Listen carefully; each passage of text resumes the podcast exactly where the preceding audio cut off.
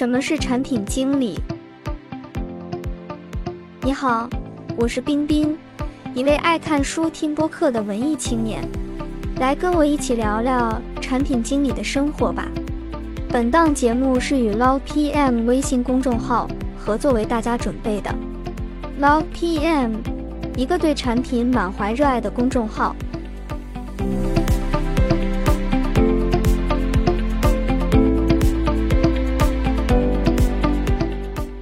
该篇内容摘自 iPad 之父 Tony 创造一书，对产品经理角色的定义写得非常好，故引用过来给大家阅读。以下为原文：什么是产品经理？就我合作过的大多数公司而言，他们即便知道产品经理这个角色的存在，也往往对其充满误解。他们认为这是营销错。项目管理错，媒体关系或传播的错，设计的错，产品财务的错，创始人或 CEO 应该负责的工作不确切。这种混淆主要是因为产品管理存在于许多专业的交叉点，而且不同公司的产品管理看起来往往天差地别。但这也是愚蠢缩写导致的问题。一个被称作 PM 的人可能是以下几类人。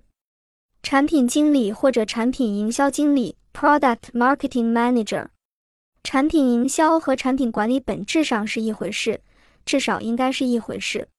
产品经理的职责是弄清楚产品应该有的用途，然后为其创建具体规范，对其如何进行工作的描述，以及信息传递你希望客户理解的事实。之后，他们要与业务的几乎所有部门（工程、设计、客户支持）。财务、销售、营销等合作，将产品规范化，进行产品研发，并最终将其推向市场。他们要确保产品忠于其最初意图，且全程保持这种意图不会打折扣。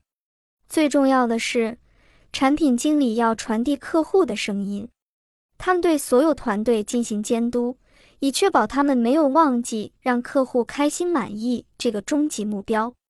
项目经理 （Project Manager） 负责协调任务、会议日程和资产，以确保单个项目能够按时完成。需要注意的是，项目经理的角色不仅仅是光荣的记录员。如果说产品经理是产品的代言人，那么项目经理就是项目的代言人。他们的工作是提醒团队注意可能导致项目停滞或脱轨的潜在问题，并帮助寻找解决方案。项目级经理 （Program Manager） 负责监督项目组和项目经理，关注长期业务目标和短期可交付成果。让问题更加复杂的是，一些公司对产品经理使用了不同的头衔。例如，微软就把产品经理叫做项目级经理。此外，还有一些与产品管理近似，但并不完全相同的工作，尤其是在技术之外的行业领域。像高露洁这样的消费品集团，其品牌经理无需为产品确立规范，但他们仍然要传递客户的声音，并负责塑造产品的未来。为了消除对 PM 这个缩写词的混淆，我们可以对这几个词的缩写适当进行区别。PJM 等于项目经理，PDM 等于产品经理，PGM 等于项目级经理。当还有 CEO 告诉我他们不知道产品经理是做什么的时，我总是会想起二十世纪八十年代的设计，因为当时大多数科技公司都没有设计师。那时的各种东西显然也是经过设计的，设计在当时和在当下具有同等的重要性。但以前确实没有人会雇佣设计师来构建用户体验。设计意味着让东西看起来很漂亮。它就发生在你开发产品的过程中。机械工程师会负责一些绘图工作，但如果你想让产品看起来更花哨，你还可以把绘图外包给代理。以前没有设计学校，也没有正式培训，设计师即使获得聘用，也是二等公民。他们没有权利挑战那些试图偷工减料的工程师，后者总是会耸耸肩说：“行了。”设计师要求的东西，我们都做的差不多了。我们不可能完全按照要求来，我们没时间，而且成本太高了，就这么着吧。到了九十年代，苹果、青蛙设计、大卫、凯利、Edio，以及以设计为导向的思维开始出现，设计的地位也得到提升。设计师不再向工程部门汇报工作，社会上也有了设计学校。该专业作为一门正式学科而自成一体，得到理解并备受尊重。产品管理现在正走在这条路上，但可惜的是，它目前仍未获得类似的地位。直到最近五到十年，自从 iPhone 和应用程序经济出现以来，一些公司才开始真正理解产品管理并认识到它的价值，但许多公司仍未具备这样的认知。我在很多初创公司和大公司的项目团队中都看到过这个问题。创始人或团队领导通常在一开始就扮演产品经理的角色，他们定义愿景并与业务的所有部分合作，以使其成为现实。但当团队壮大到四十人、五十人甚至一百人时，麻烦就来了。这时，领导者必须离开构建产品的日常业务。将相关管理权限移交给其他人，他们无法想象把自己的孩子交给他人护理，别人怎么可能理解他、热爱他，并且尽心尽力帮助他成长呢？那个功能又怎么能起作用？他会在什么环境下成长？如果创始人不再是产品经理，他们如何保持对产品的影响力？那么，创始人的工作到底是什么？同样的事情也发生在大公司，他们也很困惑。工程师决定要做什么，销售团队也会告诉工程师客户需要什么。那产品管理到底是干什么的？当我在二零二一年撰写本书时，谷歌正采取行动，在历史上首次赋予产品经理更多权利。谷歌一向是以技术和工程为主导。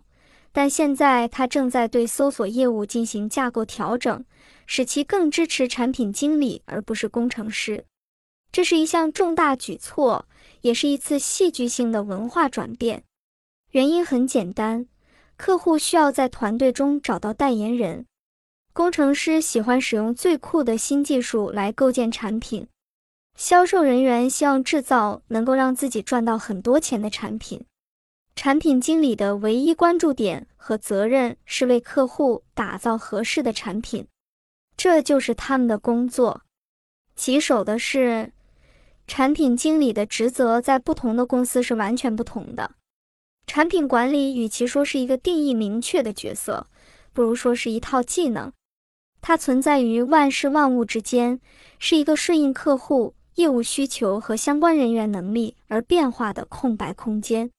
优秀产品经理的工作涉及面虽然很广，但要重点做好如下几件事：详细规划产品用途和未来发展的路线图，确定并维护信息传递矩阵，与工程部门合作，按照规范构建产品；与设计部门合作，使产品令目标客户易感且有吸引力；与营销部门合作。帮助他们理解技术上的细微差别，以便有效且创造性的传达信息；向管理层展示产品，并从高管那里获得反馈；与销售和财务合作，确保该产品有市场，最终能够赚钱；与客户支持一起编写必要的说明，帮助管控问题，并处理客户的请求和投诉；与公关合作，处理公众感知。撰写模拟新闻稿，并经常充当发言人。此外，还有一些更加不明确的职责。产品经理要找出客户不满意之处，要在工作过程中化解难题，发现问题的根源，并与团队合作解决问题。为了推进项目，他们要做任何必要的事，例如在会议上做笔记、查找漏洞、总结客户反馈。整理团队文档，与设计师一起画草图，甚至与工程师一起开会，深入研究代码。他们的职责会因产品而异。有时，产品经理需要非常懂技术，这通常发生在 B to B 的环境中，因为这类产品的用户也非常具有技术特点。如果你向汽车公司销售刹车系统，你最好真正了解刹车。深入了解刹车知识是你与客户建立联系并了解他们关心什么的唯一途径。如果你是为普通人造车，则无需知道刹车工作原理的每个细节。你的信息只要达到能和造车工程团队进行沟通的水平即可。至于这些刹车是否会成为你对客户讲述的营销故事的重要组成部分，则需要你做出决定。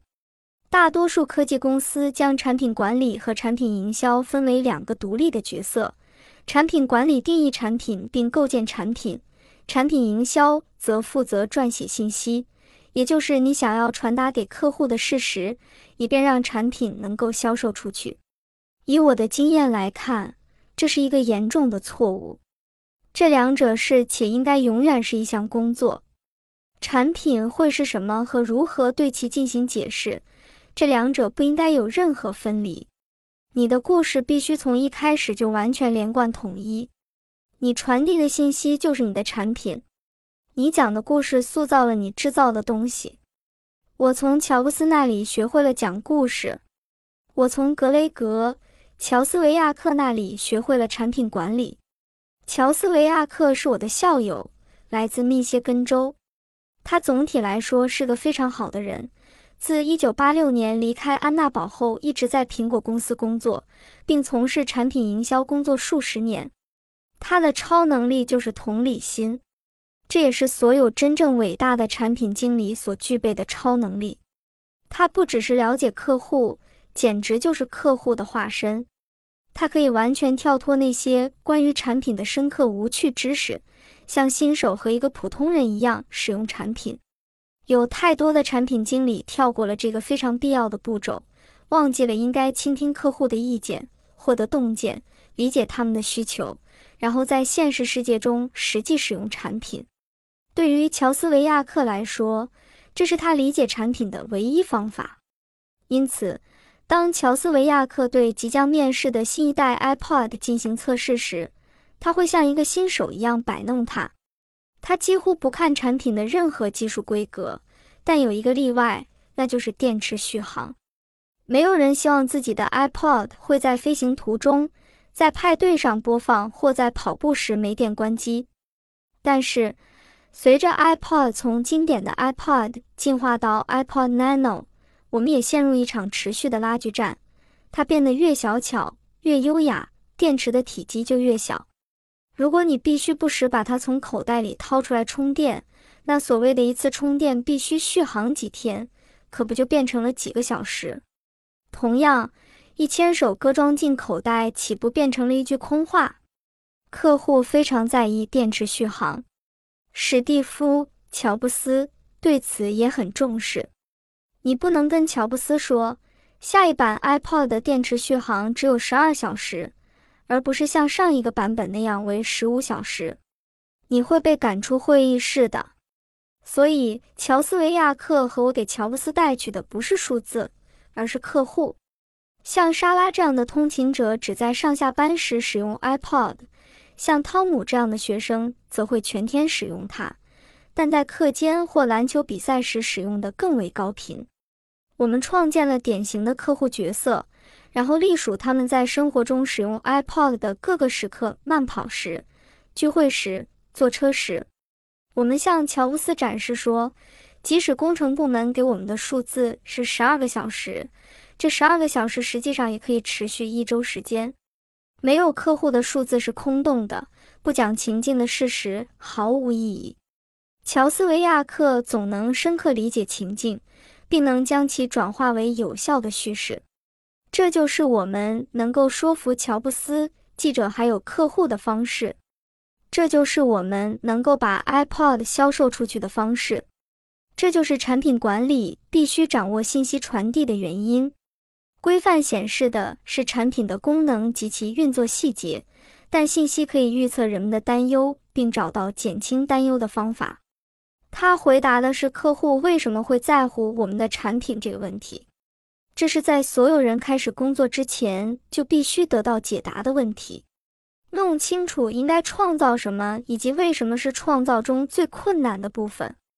一个人单枪匹马是完不成这些的。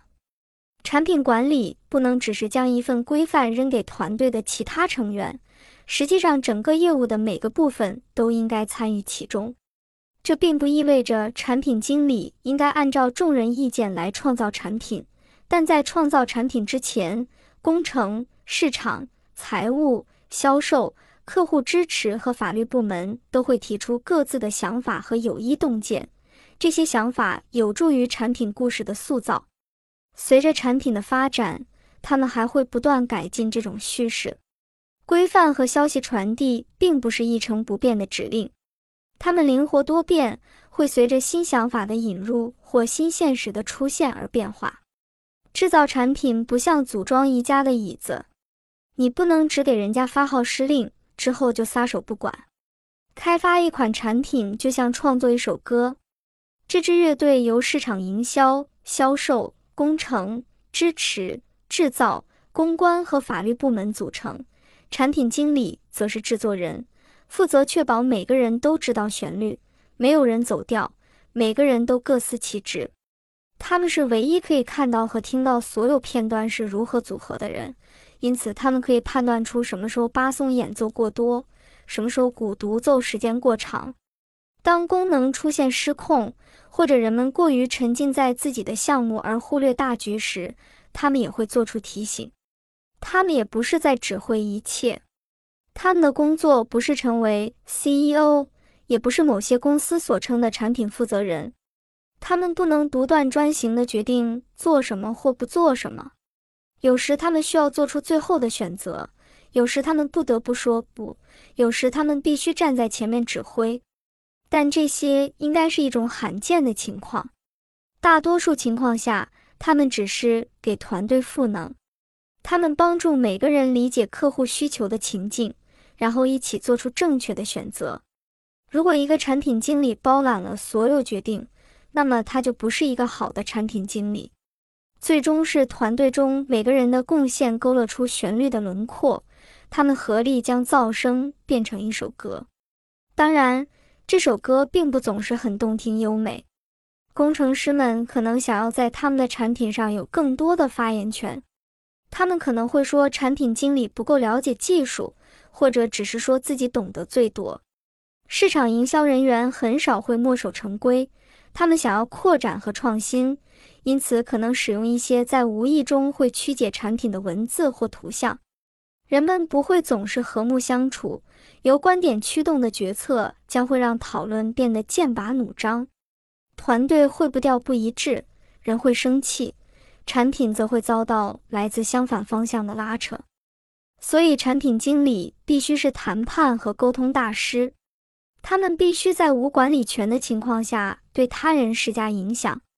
他们必须提出问题，注意倾听，并且要运用超能力，也就是对客户和团队的同理心，去搭建桥梁、修正路线图。如果需要唱白脸，他们也会提高声调。不过，他们也知道这张牌不能打得太频繁。他们必须知道为何而战，哪些战斗则应该留到以后再打。他们必须出现在公司各处的会议上。在各个团队为各自的利益、进度、需求以及各种问题发生之时，只有他们在为客户利益着想。他们必须讲述客户的故事，确保每个人都能感同身受。这就是他们改变战局的方法。有一天，我和索菲·勒古恩进行了沟通。